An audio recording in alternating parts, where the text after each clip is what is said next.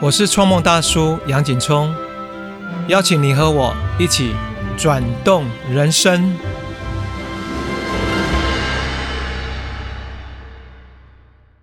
大家好，去年的这个时候，我们访问了台湾原创音乐大奖原住民族的创作冠军，来自排湾族的钟正田。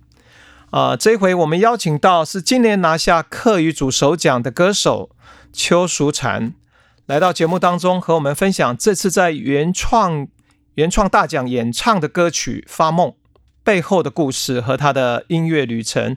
欢迎淑婵，淑婵好。Hello，大家好，我是淑婵。嗨，淑婵，你是美容六队客家人，对不对？没错，其实你是不是从小就会说自己的母语，也就在家里就常常常常用用客语来跟家人沟通，是吗？因为我们就是住在那个客家庄，然后你就左右邻居啊，爸爸妈妈、阿公阿妈，大家其实都很习惯用客语沟通，哦，所以就是从小就在客语的环境下长大。是。那这个东西对你的创作应该影响会蛮大的，对吧？我觉得在创作的时候，我在使用这个语言嗯，应该会相对同辈的年轻人来说更流畅。我说我们台语叫做“诶愣瞪”哈，就是很流流转，就是很顺畅了。哎，舒婵，现在我们来聊到一个很重要，就是回到今年的原创比赛啊。首先我要恭喜你获得今年的课余组的首奖，而且你还拿到另外一个奖，叫做现场表演奖，对吧？对，这是你第二次获得的原创课余组首奖，哎，不是一次，也是两次，哎，你觉得这一次的比赛跟以往有什么不同？一些心情跟感受吗？其实我第一次得首奖的时候，那时候我才刚毕业，哦所以我就是表演对我来说非常的生疏，嗯然后很紧张，就觉得自己就是一个学生，然后跟在那个这么大的舞台，不知道在干什么。但是经过了两年的练习啊，可能经常有演出，然后也比较熟悉创作、熟悉表演之后，我觉得今年在台上的时候更能够进入表演的状态。哦所以我在获得现场表演奖的时候，非常非常的开心。我觉得自己的表演的能力被肯定，就是这一两年，也许就是我的努力确实有成果的那种感觉。你你觉得跟以往的表演最大的不同是哪边方面？我觉得以往的话是心情上的紧张，哦然后心情上的紧张就是要靠着经验一步一步的去克服。所以等到我克服了心情上的紧张之后，我可以把专注力放在声音的运用。嗯，就是有关唱歌技术面的东西，嗯让表演更完整、更好看。你自己在表演之前会给自己打打气啦，说几句话啦。我会拉筋，哎，对，全真的哦拉筋放松。就无论是录音或表演，啊我都就是要唱歌之前就会拉筋，让身体的肌肉放松。啊，那如果是心情上的对。紧张的话，我其实心情紧张的时候会干呕，然后我会在上台之前就让他一次呕完，就一直干呕，一直干呕，然后把那个干呕干呕是什么？可不可以再说一下？就是他想吐、想吐的那个干呕。哦我就会在上台之前把那个干呕的扣的、啊，就一次赶快把把它。吐完，这样子。对对，就一直呕完，一直呕完，哎，然后呕到极限的时候，上台就会比较放松。我觉得上台之后的 talking 对我来说也是一个放松心情的方式。我非常喜欢跟观众聊天互动。哦，你一边在聊天，感觉台下那些人好像就不再是那么陌生。没错，就是这样。所以我刚好去那个贵人散步音乐节，演出完，嗯然后我就跟大家聊了很多近期我我关注的一些事情。嗯，然后会演出结束之后，就有听众跟我说，他非常喜欢我在台上聊天的话题，会让我觉得我跟他没有距离感，然后会觉得他跟我这个人或者跟我的创作是很贴近的，很喜欢这样的回馈。那我们来聊一下说原创的哈，那个当天你表演的曲目叫《发梦》嘛。那这首歌你唱的时候，在台上情绪满满，然后眼泪满眶哈。这是一个什么样的歌曲，让你如此的感叹？那背后的故事又是什么呢？嗯、发梦的意思就是做梦，因为我小时候就是在乡下长大，其实乡下的风风景真的非常的美。嗯呃，我小时候都会去那个黄蝶翠谷，然后黄蝶翠谷每年夏天会有一个叫做黄蝶季，是黄蝶季的时候呢，就会有，就是你伸手不见五指这么多的黄蝶，啊。然后那个黄蝶翠谷的河流就会有，你翻开石缝就会有螃蟹、虾子，然后有鱼。然后我我们家的后院，就是这这是我小时候长大的家，后院是一条水水沟，灌溉用的水沟，嗯哼。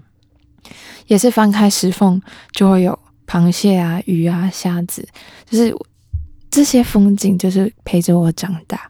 可是到我、可能到外地念书，隔了很久，隔了四五年之后再回去，我就发现那些东西全部都消失不见了。诶，为什么？那个水沟的生态，应该是因为现在的人灌溉会使用比较多的农药。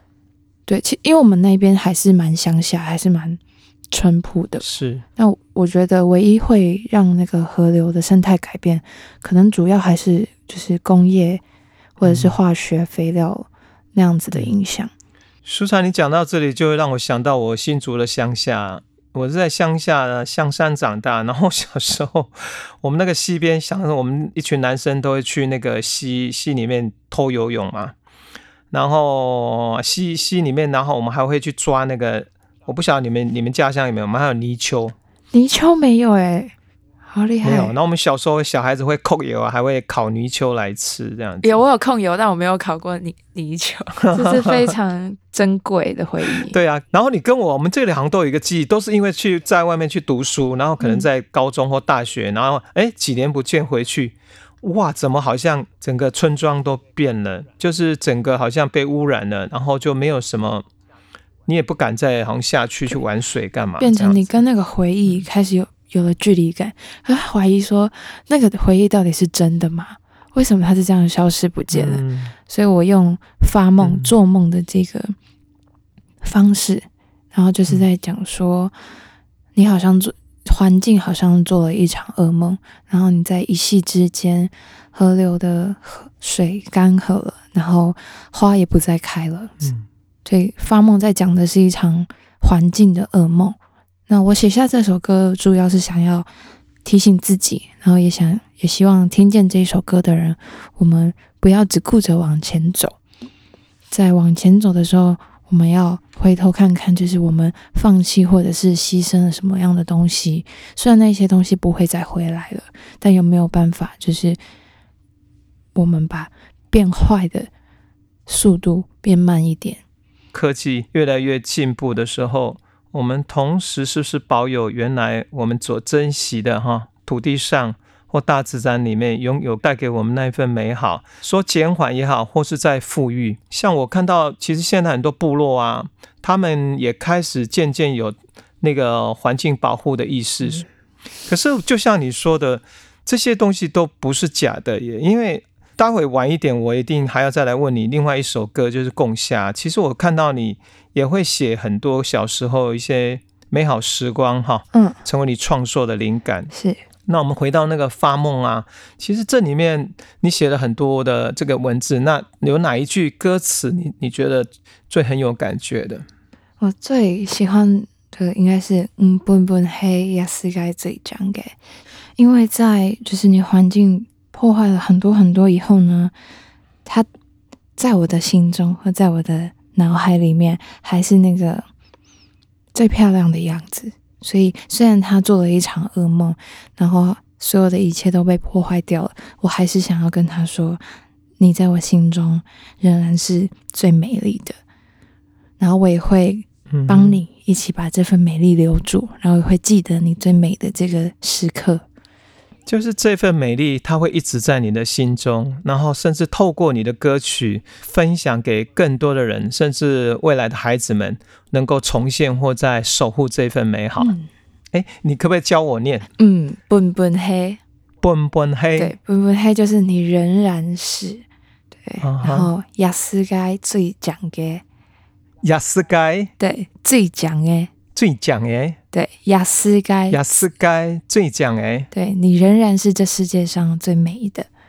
我觉得客家语很有趣，我光在念你教我那个感觉，就有一份美美丽的那个从心里面好像会油然而生的感觉。嗯，雅思雅思该最奖哎，对，其实念得很不错哎。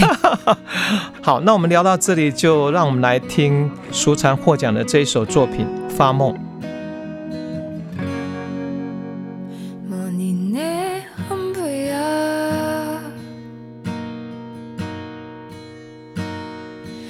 were more.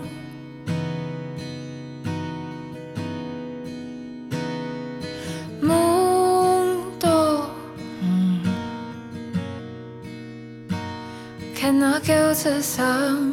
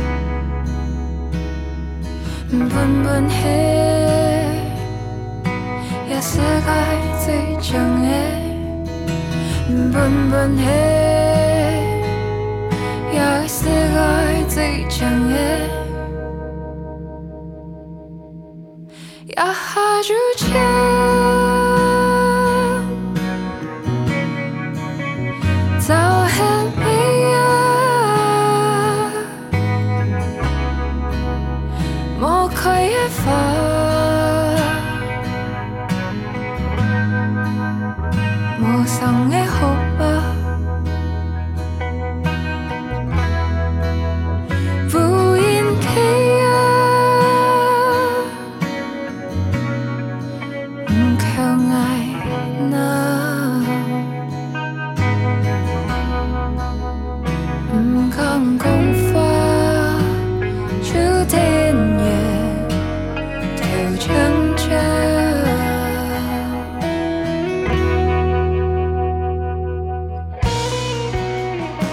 舒禅好像有说过自己是误打误撞走进了音乐圈，哈，这是什么样的过程？可以来跟我们分享一下吗？我其实从那个高中的时候我就参加那个吉他社，然后我进了吉他社两年，我一个和弦都不会弹，我就是每天去吉他社打混摸鱼这样。但是我到快要毕业的时候，有朋友就是问说：“诶，我们想要表演啊，你可不可以来当我们的主唱？”所以我就在将近毕业的时，快要毕业的时候，在学校有演出，然后就好像很多人觉得我很会唱歌，我就突然觉得，诶，我我唱歌其实是好听的吗？就喜欢上了唱歌这件事情。但是到了大学的时候啊，原本跟我一起表演的伙伴，我们都各自上了不同的大学，所以我就想说，嗯，好，如果就这样子。不唱歌了，有点可惜。那如果没有人帮我弹的话，那我就自己来学着弹吉他吧。所以我就大学的时候又在参加了吉他社，但是这次不一样的是，我自学，然后学到可自弹自唱，然后甚至最后有拿那个弹唱比赛的冠军。啊，你说在大学的你们学校的比赛是吧？它其实是全国大专院校的吉他比赛。你这个给人感觉是一鸣惊人。那我可不可以把时光再倒回去一下？你国小、国中，你都没有，比如说参加合唱团，或是没有那个出去比赛啊，或是什么唱歌的机会吗？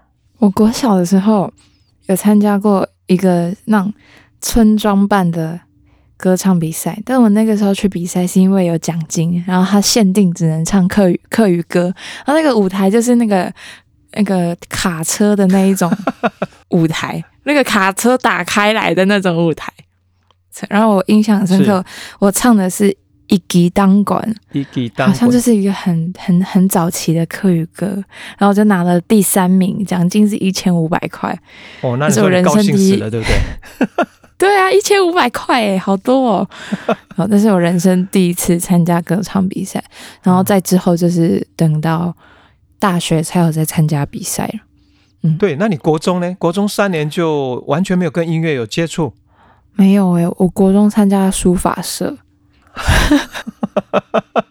哎，所以现在话说回来，你高中那个什么同学找你去当主唱的那个，真的是你的伯乐呢？哈真的谢谢他邀请我去唱歌。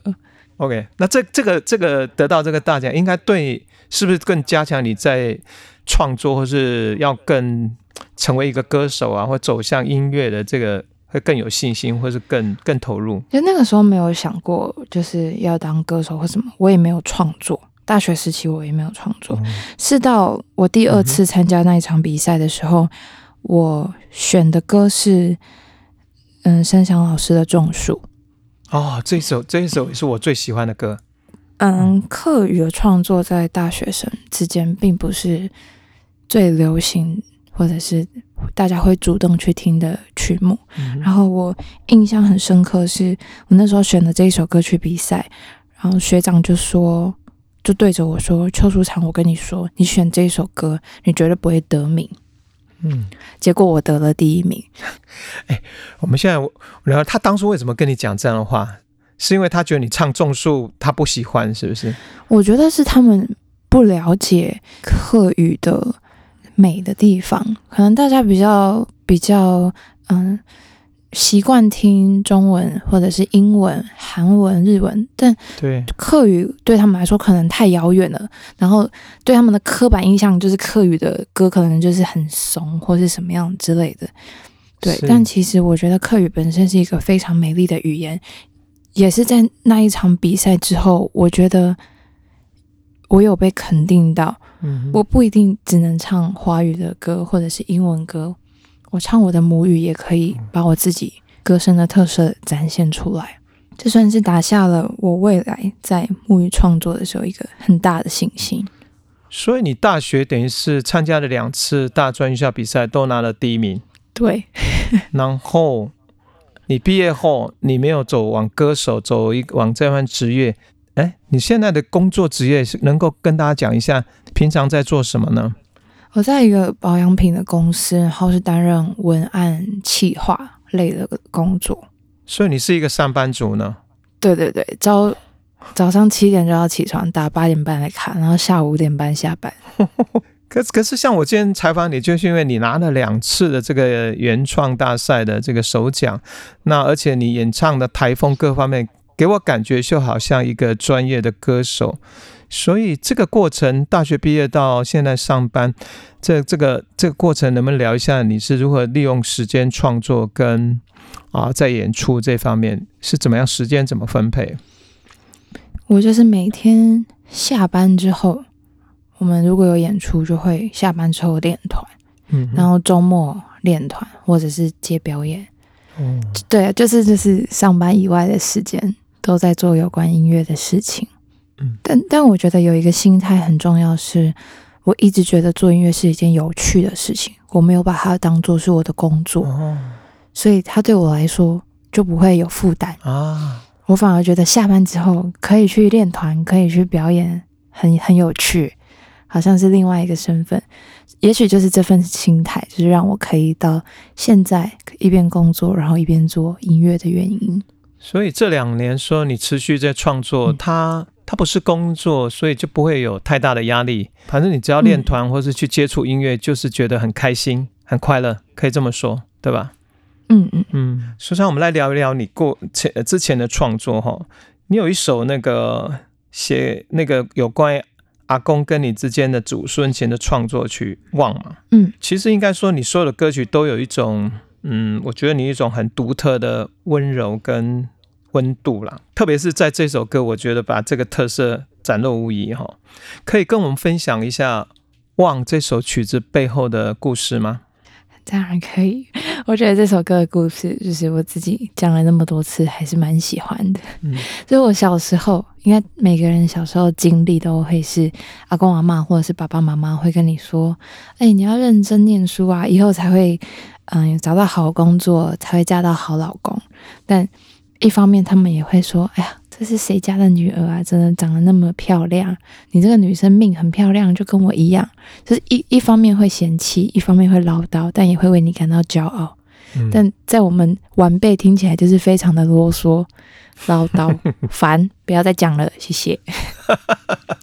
但是我阿公，因为我阿公很早的时候，他嗯爸爸就过世，然后他的大哥也因为工作的意外过世，所以他一肩扛起家计，他就会说：“哦，我六岁的时候怎么样怎么样。”我就会接着我我就说：“我知道你六岁的时候，你爸爸就去世了，你哥哥怎么样怎么样，我都知道，你不要再念了。”然后我就会离开他的视线，就觉得他讲那些遗忘的事情，让我觉得非常的烦躁。嗯哼哼，那直到我十八岁那一年，他嗯突然身体状况变得很差，然后在嗯半年之内突然就去世了。嗯哼，其实十八岁在面对死亡这件事情的时候，已经相对成熟。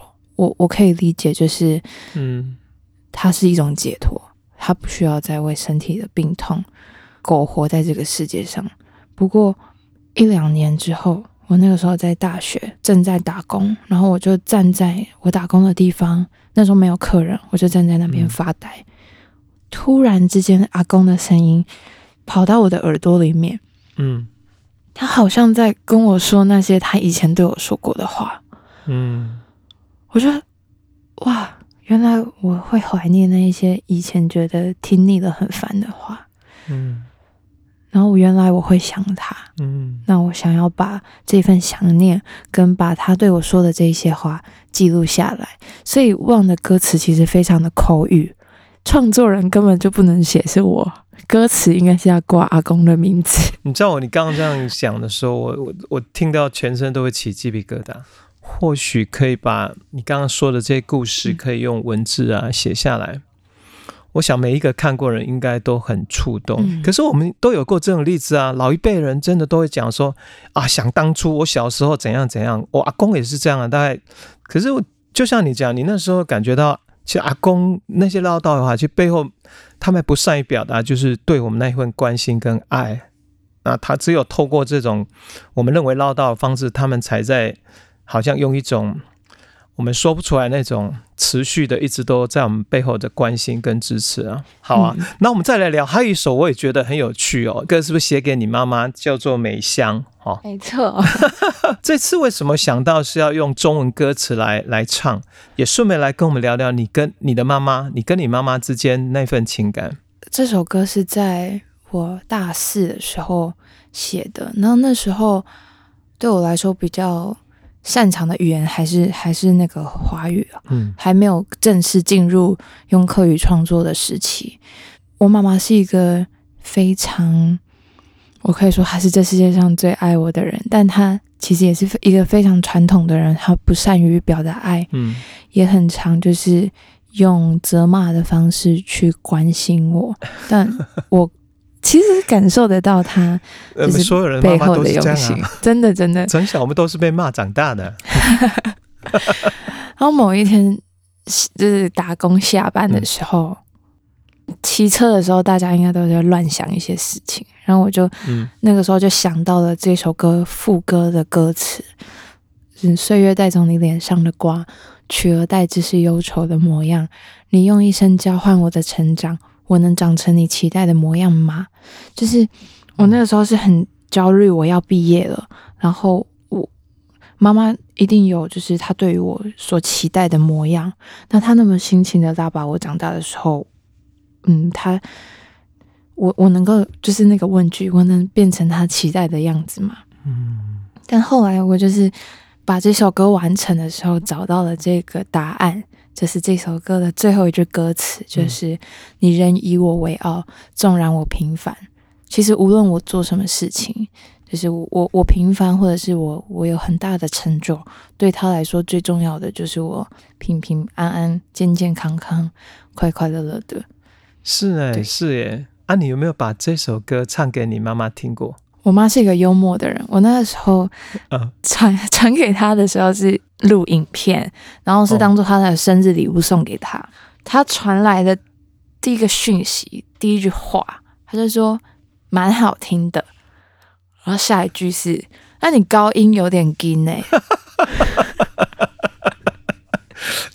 我 我觉得真的长辈们没没有碰到他不会不会直接跟你跟你回应那个的，他会间接然后找一个话题插出去。对，他是其实可能收到很开心，但又有点难为情。是是是是是，没错。那时候你知道我们有个歌手叫王洪恩吗？对，知道。他有写一首歌，好像是写那个写他爸爸，然后他妈妈还跟他讲说：“哦，不，我不能一个人听，我一定要怎样怎样。”就是不太真的不善于去表达 自己的开心喜欢，然后用一种你说的幽默。他之前还有讲过一个更好笑的，就是我后来有在有在发一首比较轻快的歌。然后我妈妈可能就是比较喜欢那种轻快的曲风，她就说：“是，哎，我觉得你最近发的那一首歌还蛮好听的，哎。”然后下一句接说：“我真的不知道那个美香有什么好听的。” 我心想说：“好，我这辈子都不会再写歌给你了。” 气死！其实听起来好，你当当下会觉得好像，哎，他不珍惜你写给他的歌。可是我觉得他这又再一次提起来，某种程度，他用一种反面的方式，其实应该是他心里面是很高兴的啦。应该是，哎，那你知道美香这个很有趣，台语如果念美香是 V 胖，你知道？我知道，因为我我我哥哥，我哥哥都会叫我妈妈蹦 V 胖。哎，对对对对，小时候我们最喜欢就是蹦 V 胖嘛，所以。苏昌，我要再来聊一首，其实我很有感觉的曲子，叫《共夏》哈。你能不能聊一下那时候创作的背景，还有他所想传达的？嗯，那个时候是要写一首，就是嗯，有关出去玩的歌。嗯，就是有有人发案要写一首有关出去玩的歌。那我我思考了很久，其实我我是一个。很少有出去玩的经验的人。我出生的时候，我哥哥姐姐他们都长大了，所以我都是看他们小时候去什么合欢山啊，去游乐园。可是到我出生的时候，家里反而就忙于工作，然后就不太会带我去那样的地方。加上我跟我哥哥他们的年龄差距很大，所以我等我差不多小学的时候，他们都已经离开家念书了。哦，然后。爸爸妈妈年纪又比较大，可能也没有办法带我出去玩，然后或者是觉得带我出去玩就只有我们几个人，可能就觉得好像没有必要。长大可能大学的时候，我一边上课，其实大部分的时间都在打工，所以我人生好像就是真的非常少出去玩的时间。嗯，如果要讲出去放松啊的的这个话题的话，我反而觉得。跟家人或是跟朋友待在家里面一起看电视，然后一起买一些很好吃的东西回来，大家一起吃，或者是在家里的附近散步。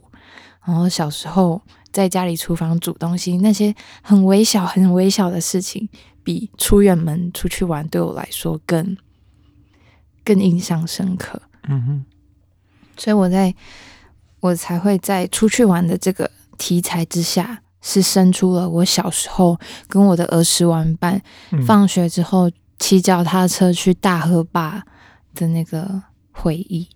就是小时候，包括你刚刚讲去抓螃蟹，还会抓那个。大肚鱼对不对？很多大肚鱼，对，彩虹鱼、大肚鱼。我我这个方面我跟你也蛮有共鸣啊，因为我自己就是我在想说，你写这个歌曲是不是有这种感觉？说其实有些发生过的，一辈子你都不会忘记。然后你慢慢随着呃，比如说随着我哇年纪越来越大，然后会觉得小时候那一段的时光它不可复制嘛，那反而更弥足珍贵。你你的部分你就写下了这一首《共夏》，那我那时候也是写了一首叫《孩提的快乐时光》，而且我我现在还跟我小时候那些儿时玩伴有联络，然后我们每年可能比如说过年啊，是或是有放年假，或是有投票，大家会回老家的时候，嗯，我们都还是会拨空跟彼此见面，嗯，我觉得这份友情也是非常珍贵。虽然大家平常不并不常见面，可是。当你知道他们可能在新加坡工作在哪边，然后或是有像你说的一年，大家可以回来聚一聚，然后那种感觉对你来讲有一种非常大的安全，还有一种熟悉或是一种稳定，对吧？嗯，没错，很有安全感。见到他们的时候，就是大家都变成了小时候的样子，就是回想我们小时候一起聚在一起的时间，因为是同一个场景，同样的人，我们只是就是。年纪长大了，但我们聚在一起的时候，好像还是回到了小时候。那另外一个主题，我觉得对你影响很大，就是关于家，你的家人啊，你的阿公啊，嗯你的妈妈哈。所以最后我们再聊到你的创作这个部分，想你可不可以聊聊你对家的是一个什么样的存在？嗯，我觉得我的家庭应该跟大部分的人差不多嘛。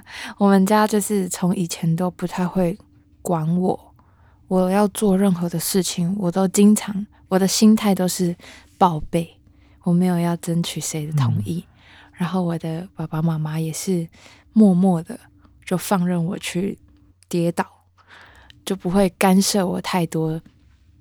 但是我跌倒的时候，我知道他们会在，我知道他们会支持我，所以我可以很用力的去尝试所有我想要尝试的生活。但他们依然是不会表达，不会直接的跟你说加油，爸爸妈妈在这边支持你。他们不会说出这样的话，但他们给你的感觉就是让你知道他们在这边。然后，如果你有任何的不如意的时候，家就是在这边。嗯还有我的哥哥姐姐，他们其实也非常的照我。我我跟他们说相差九岁、八岁、七岁，其实他们都已经是非常成熟的大人了，但他们就是会把我当做小妹妹一样的照顾，所以我就在一个非常有安全感的家庭长大，有爸爸妈妈，有阿公阿妈，然后有哥哥姐姐们。你的星座好像是金牛座，对不对？金牛座真的很需要安全感。对，我是金牛座。我也是啊，我也是金牛座。那在在安全感感觉跟我们这块土地或跟家人很有连接，或长大社会跟朋友、跟同事间很连接，然后带着这种稳定跟安全，好像就能够比较勇敢的去去探索嗯，哦，去创作创新，会觉得你人在说的话跟讲的。呃，描述的你的生活或者你的家人，就像你的歌曲一样，嗯，是一个表里如一的人嘛。创作非常诚实，哎，未来你会不会变成智智哎哲学家或智者这样子哈？我们就拭目以待吧。那我们就聊到创作最后一个话课题是说，如果这样来说，客语呃或是客家的这个生长环境，对你来说创作上给你什么样的帮助跟发展呢？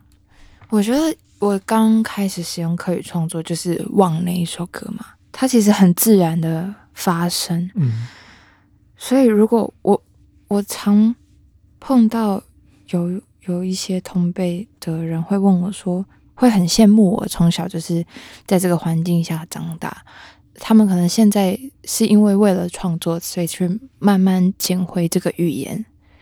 但我我跟我觉得我们的差别可能就是，我从小就跟他非常的密切，所以我抓得到里面非常深层的情感，或者是可以用到非常嗯日常，就是呃要怎么说，台语会不会也有那种很道地的词，就不是字典里面的那一种词啊？像因为我我现在在准备专辑啊，我就在跟郑英老师讨论的过程中，我才发现其实有很多的词是美浓独有的。然后我就觉得这这这件事情太特别了。我我我一直以为说客语虽然有不同的腔调，但其实大家本质上是一样的。但其实语言非常的嗯有灵魂，它在不同的地区会长成属于自己的模样。然后我很我非常幸运的在这个地方成长，然后保留了这个地区语言所独有的美感。然后还可以把它放到我的创作里面，这对我来说是我上了正音课，发现了这件事情之后，我才更觉得我的创作对我来说是非常珍贵的。嗯我其实也很希望透过创作，让大家觉得自己距离客语并不遥远，尤其是本身是客家人的人。他们可能就觉得说自己的爸爸妈妈其实也没有在使用客语了，所以客语对他们来说根本也不是什么需要去学习的东西。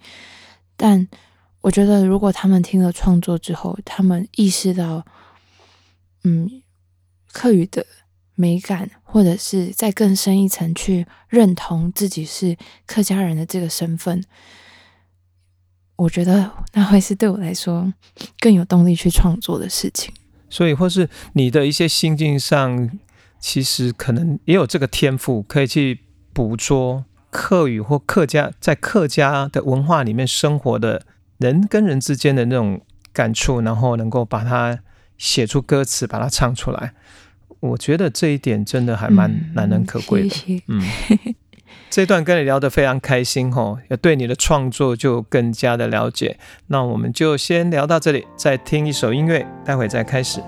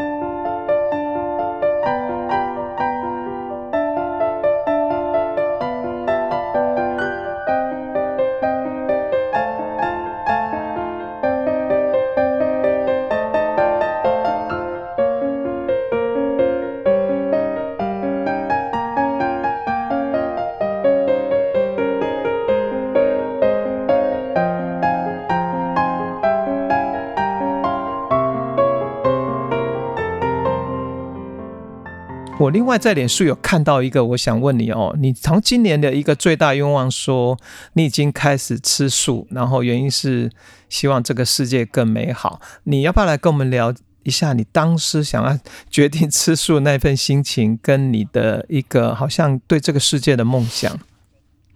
嗯，其实是因为我有一个朋友，他是吃那个全素，然后他每次都会开玩笑的跟我说：“哎，邱产，你要不要吃素？”然后。他可能只是随口说说，但是这句话就是一直，嗯，让我让我放在心里。然后我就一直偶尔想起来的时候，我就想说：哈，我我为什么要吃素？就是其实我知道吃素有很多的好处啊，比如说就是对身体啊，或者是对环境都是有好处的。但是我就找不到一个就是非常打动自己的原因。然后一直到我写了《发梦》这首歌的时候，就是。发梦这首歌是在讲环境嘛？那确实吃素可以减少，就是我们在养鸡、猪、牛的时候所排放的一些气体。我就觉得，我我们必须要有所作为才是对的，不然我只是我只是创作，我只是写歌，听起来很像无病呻吟。嗯，我我没有实际的一些行动去支持我自己的理念，听起来有点像是在说谎。所以，我希望除了创作以外，我也能够有所行动，然后透过我的行动去影响更多的人。好棒哦！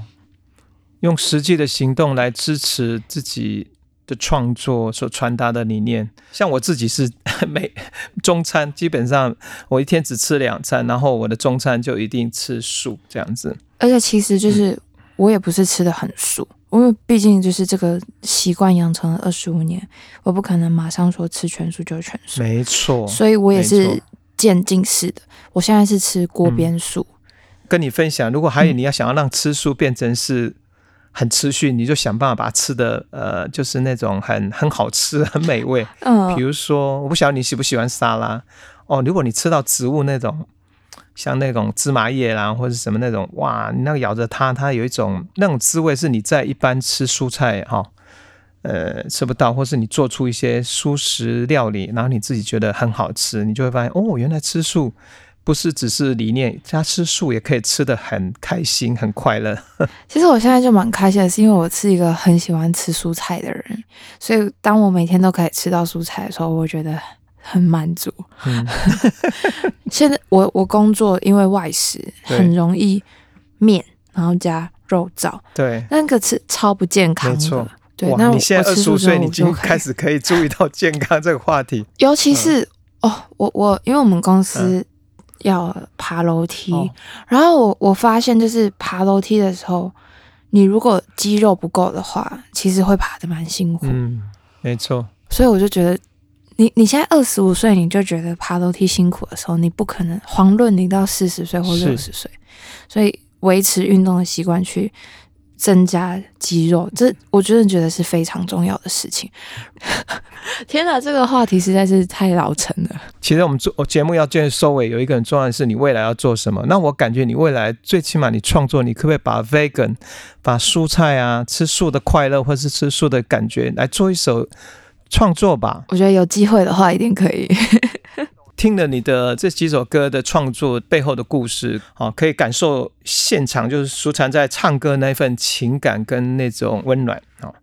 所以如果喜欢舒禅的音乐，欢迎留言让我知道哦，也别忘了持续关注呃邱淑禅，期待继续在音乐旅程上创作更多好听的歌曲。喜欢我们节目的话，可以订阅收听，或是到创梦大叔粉钻按赞关注。谢谢淑禅接受我们的采访，我们下周见喽，拜拜。